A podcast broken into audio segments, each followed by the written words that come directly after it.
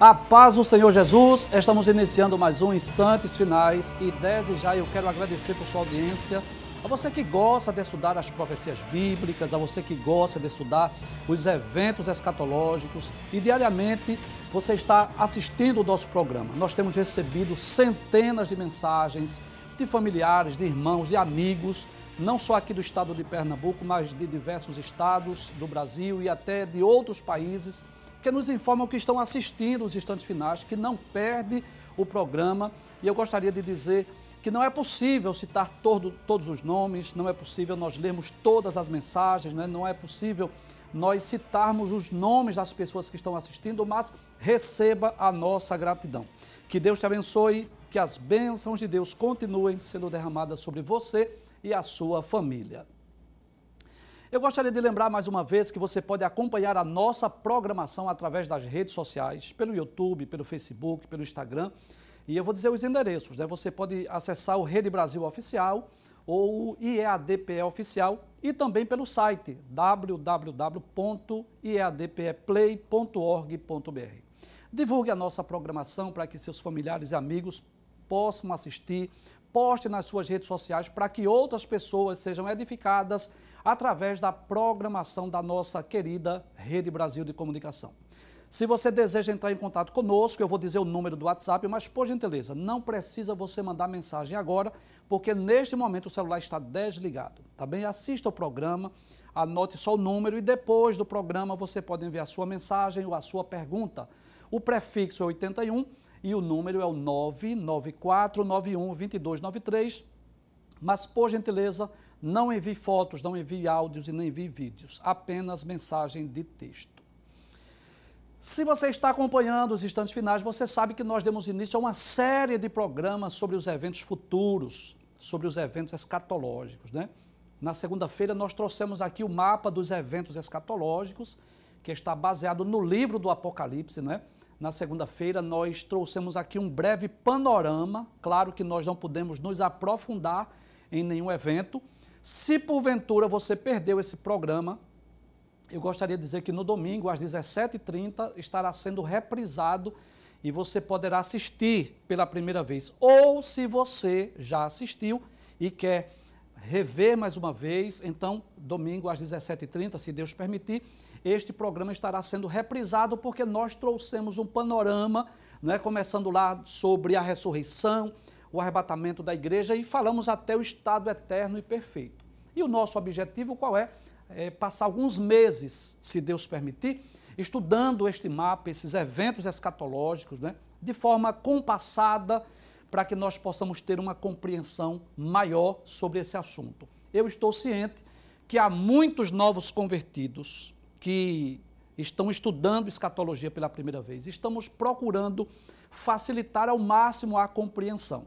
Eu sei que para alguns teólogos, alguns obreiros que estão nos assistindo, talvez você ache que o nível está muito lento, mas eu gostaria de dizer que nós estamos pensando principalmente nas pessoas não evangélicas, estamos pensando nos novos convertidos, ou pessoas que não podem assistir aulas na Esteadeb, por exemplo, ou em seminários teológicos. Né? Então, estamos procurando, na medida do possível, trazer uma linguagem bem fácil, bem simples, bem acessível, tá certo? Bem, nós falamos na, na terça e na quarta-feira, nós explicamos sobre a morte, eu não vou relembrar, e ontem nós demos início ao estudo sobre o estado intermediário, né? Eu, eu quero parabenizar a equipe aqui, eu achei fantástica essa ilustração, essa imagem aqui. Nós falamos ontem sobre o estado intermediário e explicamos que, por favor, volte, por gentileza, explicamos que esse estado intermediário que nós explicamos ontem, nós falamos ontem, é exatamente antes da morte e ressurreição de Jesus. E eu fiz uma promessa ontem que hoje nós iríamos dar continuidade a esse tema, só que nós vamos falar hoje tanto sobre alguns ensinos antibíblicos sobre o estado intermediário, e também nós dissemos que hoje nós vamos explicar como é o estado intermediário depois da morte e ressurreição de Cristo, ok? Mas permita-me só relembrar o que vimos ontem. É uma estratégia que eu uso em sala de aula, sempre relembrar o que vimos da aula anterior, só para nós nos situarmos dentro dos eventos. Então, por gentileza, só o que nós vimos, né? Nós extraímos 10 lições desse texto de Lucas, capítulo 16, versículos 19 a 31. Eu só vou relembrar, não vou explicar mais uma vez, porque hoje temos outros temas, né? Mas nós vimos que esse texto não se trata de uma parábola, e sim de um fato real. Nós dissemos que a vida não termina na sepultura, depois da morte continua a vida da nossa substância espiritual ou imaterial. Nós dissemos que as almas dos mortos não estão vagueando, como alguns pensam, mas elas estão em um lugar pré-estabelecido e pré-determinado, né? nós explicamos isso ontem. Nós dissemos que o destino das nossas almas depende das nossas escolhas, das escolhas que nós fizemos enquanto estivermos vivos, e nós dissemos também que a situação dos mortos é irreversível. Quem morre condenado não pode ser salvo mais, e quem morre salvo não pode perder a sua salvação. Vimos também que as almas dos mortos estão vivas. Lembra-se ontem do texto? Aquele diálogo entre o homem rico, que estava lá no Hades, dialogando com o pai Abraão, ele estava vivo, sim ou não? Vimos que as almas estavam acordadas. Nem Abraão, nem Lázaro, nem o homem rico estavam dormindo. Eles estavam acordados. Vimos também que eles estão conscientes, eles têm lembrança. Então eles sabem quem são e sabem por que estão ali. Vimos que eles têm lembrança dessa vida. O homem rico, inclusive, lembrou-se dos cinco irmãos que estavam na terra. E, finalmente, nós dissemos que os mortos, as almas dos mortos, não podem evangelizar os vivos. Isso é tarefa nossa. Nós que estamos vivos devemos evangelizar, ok? Muito obrigado. Hoje, qual é o nosso tema de hoje? Nós vamos falar sobre o estado intermediário. Só que hoje nós vamos falar é após a morte e ressurreição de Cristo.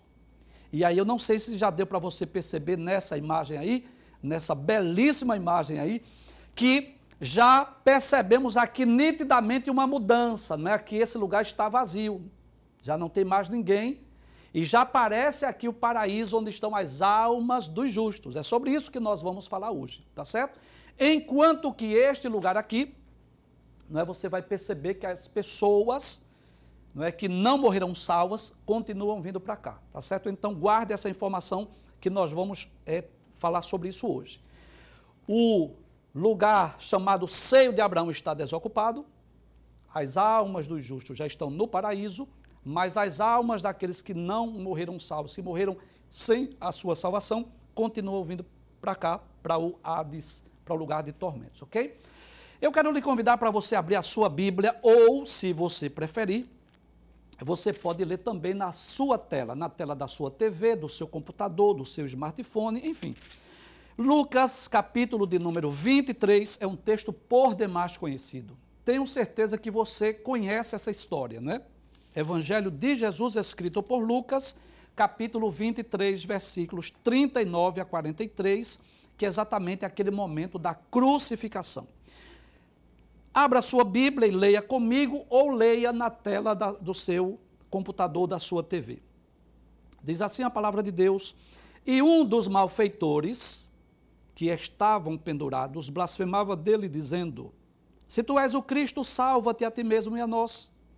Respondendo, porém, o outro repreendia-o, dizendo: Tu nem ainda temes a Deus, estando na mesma condenação? E nós, na verdade, com justiça, porque recebemos o que os nossos feitos mereciam. Mas este nenhum mal fez. E disse a Jesus: Senhor, lembra-te de mim quando entrares no teu reino. E disse-lhe Jesus: Em verdade te digo que hoje estarás comigo no paraíso. Muito bem. Propositalmente, eu não vou explicar esse texto agora. Não vou explicar esse texto agora. Mas Vou citá-lo diversas vezes, tá certo? Então, não vou entrar em minúcias, em detalhes sobre esse texto, mas você já sabe que na ocasião em que Jesus foi crucificado, estava com ele dois malfeitores, dois ladrões. E um deles, a princípio os dois blasfemaram, né? Porque não acreditaram, bem como os judeus não acreditaram, que o filho de Deus, o rei dos judeus, iria morrer daquela forma. Então começaram a blasfemar, a dizer a Jesus que se ele era o Filho de Deus, que ele descesse da cruz e salvasse a ele e a, a, a os demais.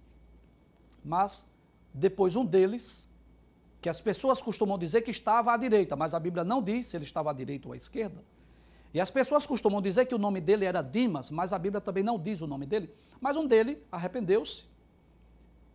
Disse ao Jesus, né? Lembra-te de mim quando entrares no teu reino. E Jesus disse: Digo que hoje estarás comigo no paraíso. Bem, o que é que nós podemos aprender desse texto? Nós gostaríamos, por gentileza, pode passar a imagem, por gentileza? Por favor? Muito bem. Nós gostaríamos de explicar o que não é o estado intermediário. Inclusive, perceba o destaque aí nesse não é, o que não é o estado intermediário. Nós vimos ontem que o estado intermediário é o estado que está no meio entre a morte física e a ressurreição. Por isso que recebe o nome de estado intermediário. Mas o que não é o estado intermediário? Eu gostaria de citar três coisas ou três doutrinas antibíblicas que não é o estado intermediário. Mas antes de eu explicar, eu gostaria de dizer, você que assiste os instantes finais sabe que não é propósito nosso é, tratar com falta de respeito ou com desdém nenhuma religião. Não é esse o nosso objetivo. Eu não tenho aqui o objetivo de criticar nenhuma religião. Eu estou aqui como um professor de escatologia, como um servo de Deus ensinando a palavra de Deus. Agora, eu preciso esclarecer, porque há muitos membros nossos da nossa igreja que às vezes têm dúvidas sobre isso, muitos novos convertidos que estão nos assistindo.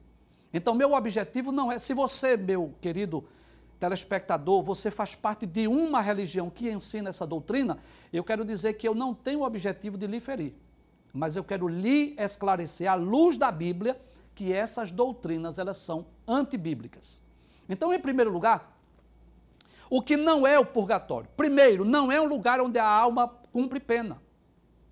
Não é um lugar onde a pessoa, a alma e o espírito vai e vai ficar lá no meio do fogo, vamos dizer assim, purificando os pecados. Enquanto que a família tem que fazer missas, ou rezar pela alma, ou acender velas, ou no dia de finados ir lá no cemitério. Não, absolutamente não. Isso é uma doutrina antibíblica. Isso não é bíblico. E eu poderia citar alguns textos. Aquele que eu me lembrar, eu vou dizer sem necessariamente eu ler, tá bem? Então nós lemos aí Lucas 23, versículos 39 a 43, que se essa doutrina fosse bíblica e fosse correta, Jesus iria dizer àquele ladrão: Olha, tudo bem, você crê em mim, tudo bem, agora você vai ter que ir para o purgatório, a sua família vai ter que rezar pela sua alma, a sua família vai ter que acender vela, a sua família vai ter que, no dia de finados, ir lá na, no cemitério, no seu sepulcro. Foi isso que Jesus disse? Não. Jesus disse: Hoje estarás comigo no paraíso. Mas eu pergunto: se o purgatório é um lugar de purificação de pecados, por que aquele ladrão não foi para o purgatório? Simples, é porque o purgatório não é uma doutrina bíblica. O que é que diz a palavra de Deus em João 5,24? Na verdade, na verdade vos digo que quem ouve a minha palavra e crê naquele que me enviou tem a vida eterna. E não entrará em condenação, mas passou da morte para a vida. Então veja, a partir do momento que nós cremos em Cristo, já passamos da morte para a vida. Não tem essa história de purgatório. Lá em João capítulo 19, versículo 30, na cruz do Calvário, Jesus bradou dizendo assim: está consumado. E você sabe o que significa isso? Jesus estava dizendo: o preço do resgate da humanidade já está pago. Então não tem que ir para o purgatório, porque o preço já foi pago por Cristo na cruz do Calvário. Em Romanos capítulo 5, versículo 1, a Bíblia diz que nós somos justificados pela fé. E à medida que nós somos justificados pela fé, nós somos amigos de Deus, estamos em paz com Deus. Né? Sendo, pois, justificados pela fé, disse o apóstolo Paulo, temos paz com Deus. Em Romanos capítulo 8, versículo 1, a Bíblia diz, portanto, agora, nenhuma condenação há para os que estão em Cristo Jesus. Então, se está em Cristo, não tem mais condenação, não tem mais que ir para o purgatório. Em Romanos capítulo 10, versículos 9 e 10, Paulo diz: A saber, se com a tua boca confessares ao Senhor Jesus, e em teu coração creres que Deus o ressuscitou dos mortos, serás salvo, porque com o coração se crê e com a boca se faz confissão. E em segunda carta de Paulo aos Coríntios, capítulo 5, versículo 17, Paulo diz, portanto, agora, desculpe, Paulo diz assim: assim que se alguém está em Cristo, nova criatura é, as coisas velhas passaram e eis que tudo se fez novo. Então não existe biblicamente essa doutrina do purgatório. Eu não estou criticando nenhuma religião, mas eu posso dizer à luz da Bíblia que essa doutrina ela é herética. É por isso que nós cristãos nós não rezamos pela alma de quem morreu. Quando morre um cristão, um irmão nosso, sabe o que é que acontece? A família pede autorização, leva o, leva o corpo para o templo, só não nessa época de, de pandemia, né? Mas nós cantamos, há ali um, um ministro, um obreiro que lê um texto bíblico, que fala a palavra de Deus. Mas nós oramos pela viúva, nós oramos pelos órfãos, nós oramos pela família que ficou, mas pela alma, mas não. Porque, ainda que ele precisasse de oração, de, não faria efeito nenhum. Tá bem? Em segundo lugar, o que não é a doutrina é, do estado intermediário, desculpa, o que não é o estado intermediário, em segundo lugar. O estado intermediário não é sucessivas encarnações. Não é uma série de reencarnações. Porque se fosse, Jesus teria dito àquele ladrão: Olha, você vai reencarnar, você vai encarnar em outro corpo, e claro, de acordo com essa doutrina, que é antibíblica, ele teria que encarnar agora numa pessoa deficiente, talvez, com alguma anomalia, porque ele não foi uma boa pessoa, não foi um cidadão de bem. Mas não foi isso que Jesus disse. Jesus não disse que ele iria reencarnar. Jesus disse: Hoje estarás comigo no paraíso. E eu posso dizer, sem querer atingir a religião de ninguém, que Allan Kardec diz que os judeus criam na, ressurrei na reencarnação só que ele chamava de ressurreição. Eu vou repetir. Allan Kardec diz que os judeus criam na reencarnação, só que ele chamava de ressurreição. E eu trouxe aqui uma coisa muito simples para mostrar a vocês.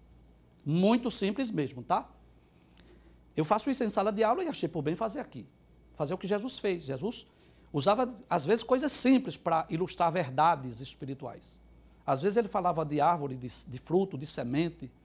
Jesus dizia assim: olhar para os lírios, olhar para as aves do céu. E eu quero fazer isso hoje. Eu quero pegar uma coisa muito simples para você entender que ressurreição é diferente de reencarnação. Tá bem? Muito bem. Eu quero vir para cá agora, por gentileza. Muito bem. Tenho aqui em minhas, minhas mãos duas canetas. Coisa muito simples, só para você entender. Então faça de conta que aqui é o corpo físico e faça de conta que aqui é alma e espírito.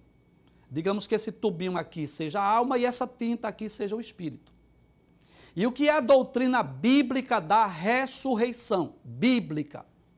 Então, o que é a morte? A morte é isso. A morte é essa separação. Alma e espírito vão para o reino né, da imortalidade e o corpo será sepultado. Na ressurreição, o que acontece? Alma e espírito volta para o mesmo corpo. Isso é ressurreição. E reencarnação, o que seria? Reencarnação seria isso. A pessoa morreu, o espírito saiu daqui e vai encarnar em outro corpo. Isso é reencarnação. Aí, para você saber das duas qual é que é a bíblica, é só olhar o exemplo de Jesus. Faça de conta, com muito temor e tremor, eu vou dizer isso, que aqui está o corpo de Jesus, o Salvador do mundo. Morreu, a alma e espírito saiu quando ele disse: Está consumado, Pai, em tuas mãos eu entrego meu espírito. E esse corpo aqui foi sepultado. Pergunto eu para você e você mesmo responde. Quando a alma e espírito de Jesus voltou no domingo pela manhã, eu pergunto: voltou para o mesmo corpo ou voltou para um outro corpo diferente? Com certeza voltou para o mesmo corpo, ok? Então eu posso dizer que ressurreição não é a mesma coisa que reencarnação. Tá certo? Então, Jesus, se a reencarnação fosse uma doutrina bíblica, Jesus teria dito àquele homem: Olha, você vai reencarnar, você vai encarnar novamente várias vezes. Mas o que é que a Bíblia diz? A Bíblia diz que está ordenado ao homem morrer uma vez, vindo depois disso o juízo. É o que está lá em Hebreus capítulo 9, versículo 27.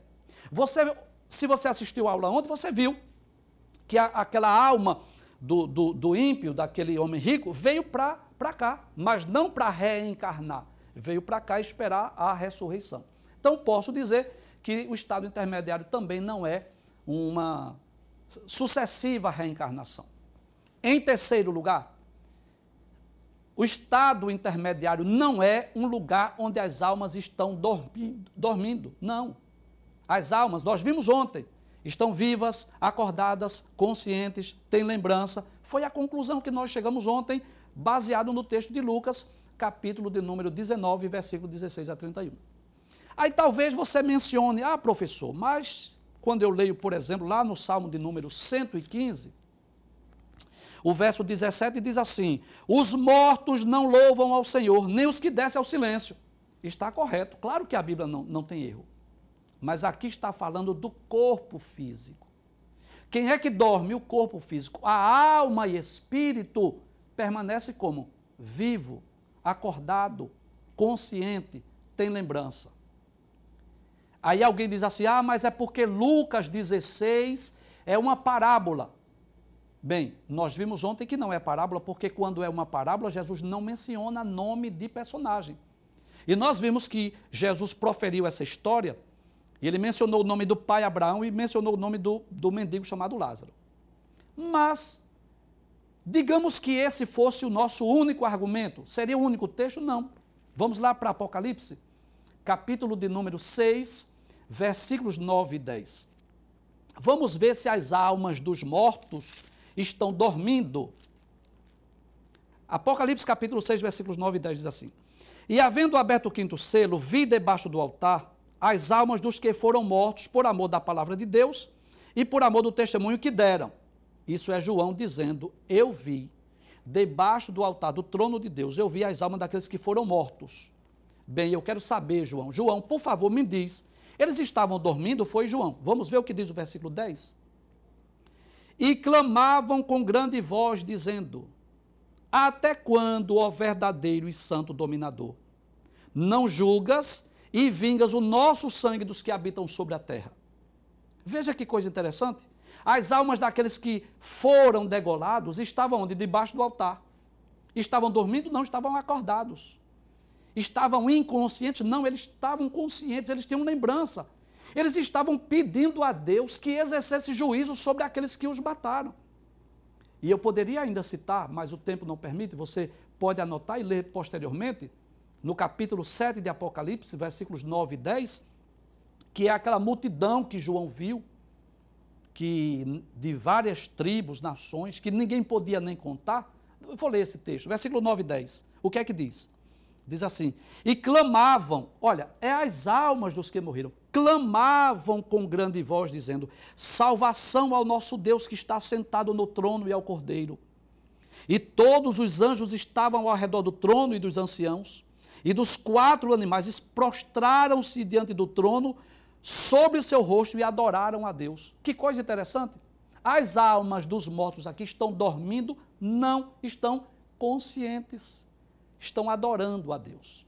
Então, só recapitulando, eu posso dizer que o estado intermediário não é um purgatório, um lugar de purificação de pecados. Segundo, não é um processo de sucessivas encarnações.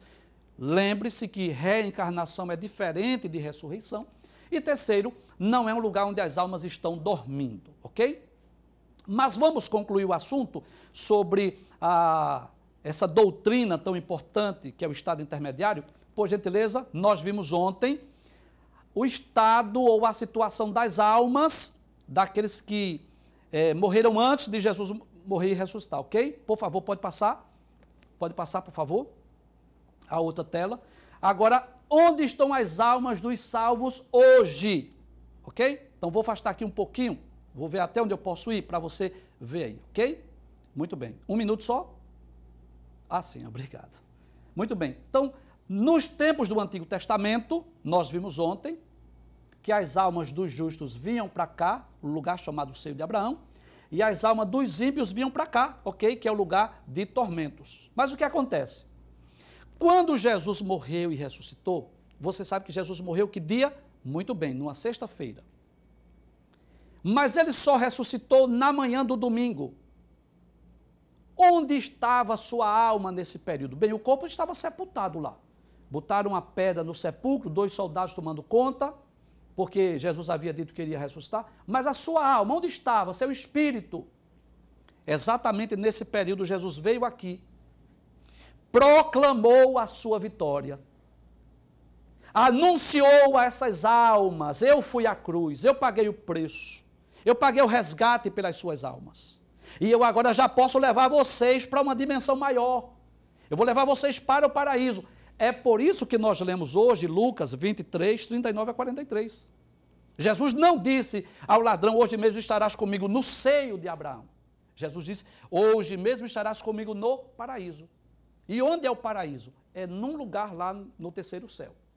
No capítulo 12 da segunda carta de Paulo aos Coríntios, Paulo diz que foi lá no paraíso. E, e esse paraíso é lá no terceiro céu. Então, posso dizer que as almas dos ímpios, daquelas, dos pecadores, dos incrédulos, das pessoas que morreram sem salvação, continuam vindo para cá e esperam a ressurreição para serem lançadas é, no lago de fogo no juízo final. As almas dos justos estão no paraíso, e a partir de segunda-feira eu vou explicar isso. Quando for a ocasião do arrebatamento, essas almas vêm à terra, ressuscitam e sobem com a igreja que será arrebatada. Quero concluir o programa falando sobre o destino dos justos e dos ímpios. Por gentileza, a última tela. Então eu quero começar falando dos não salvos, né? Porque eu, eu, já, você sabe, eu não gosto de terminar falando de coisas ruins. Quero terminar falando de coisa boa. Então, aqueles que morreram sem a sua salvação estão em tormento já. Lembra-se que o rico pediu para molhar, para Lázaro molhar a ponta do dedo para refrescar a língua? Já estão em tormentos. Estão lamentando pelos entes queridos. Aquele homem rico queria que Lázaro viesse à terra para evangelizar os seus cinco irmãos. Terceiro, estão eternamente separados de Deus, porque estão naquele lugar de tormento e vão ressuscitar para serem lançados no lago de fogo. Mas onde estão os salvos? Olha, se seu pai, sua mãe, um filho, alguém da sua família dormiu e você tem certeza que era um crente fiel, salvo, descansa, fica tranquilo, porque ele está num lugar melhor do que nós. Primeiro, já estão com Cristo. Paulo disse em Filipenses 1,23. Eu tenho um desejo de partir porque estar com Cristo é muito melhor. Em segundo lugar, estão no paraíso. Lembra do que Jesus disse ao ladrão? Hoje mesmo estarás comigo no paraíso? Eles estão no paraíso, com Cristo. Em terceiro lugar, estão descansando. Né? Depois dessa vida de labor, de trabalho, de provações, eles estão onde? Estão descansando. E às vezes eu fico pensando né, nesse privilégio para essas almas que estão no paraíso. Você já pensou o que é você conversar com Noé e ouvir Noé dizendo como foi a construção da arca? Você já pensou o que é conversar com Abraão e Abraão dizer como foi a sua experiência de subir o Moriá para imolar seu filho Isaac?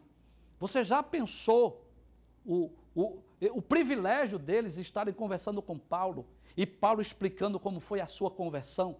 Paulo explicando lá, todo mundo que chega lá pergunta, Paulo, e o espinho na carne? Aí Paulo diz assim, aí Paulo vai explicar. Amém? Então, se alguém, algum parente da sua família já dormiu, você tem certeza que morreu salvo, descanse, porque eles estão no lugar melhor do que nós. Se Deus permitir, na próxima segunda-feira nós vamos dar continuidade aos eventos escatológicos. E aí sim, segunda-feira, vamos começar a estudar o mapa vamos estudar sobre ressurreição na próxima semana, né? Ressurreição e arrebatamento da igreja. Até a próxima segunda-feira, se Deus assim nos permitir, a paz do Senhor Jesus. Não esqueça, nós estamos nos instantes finais.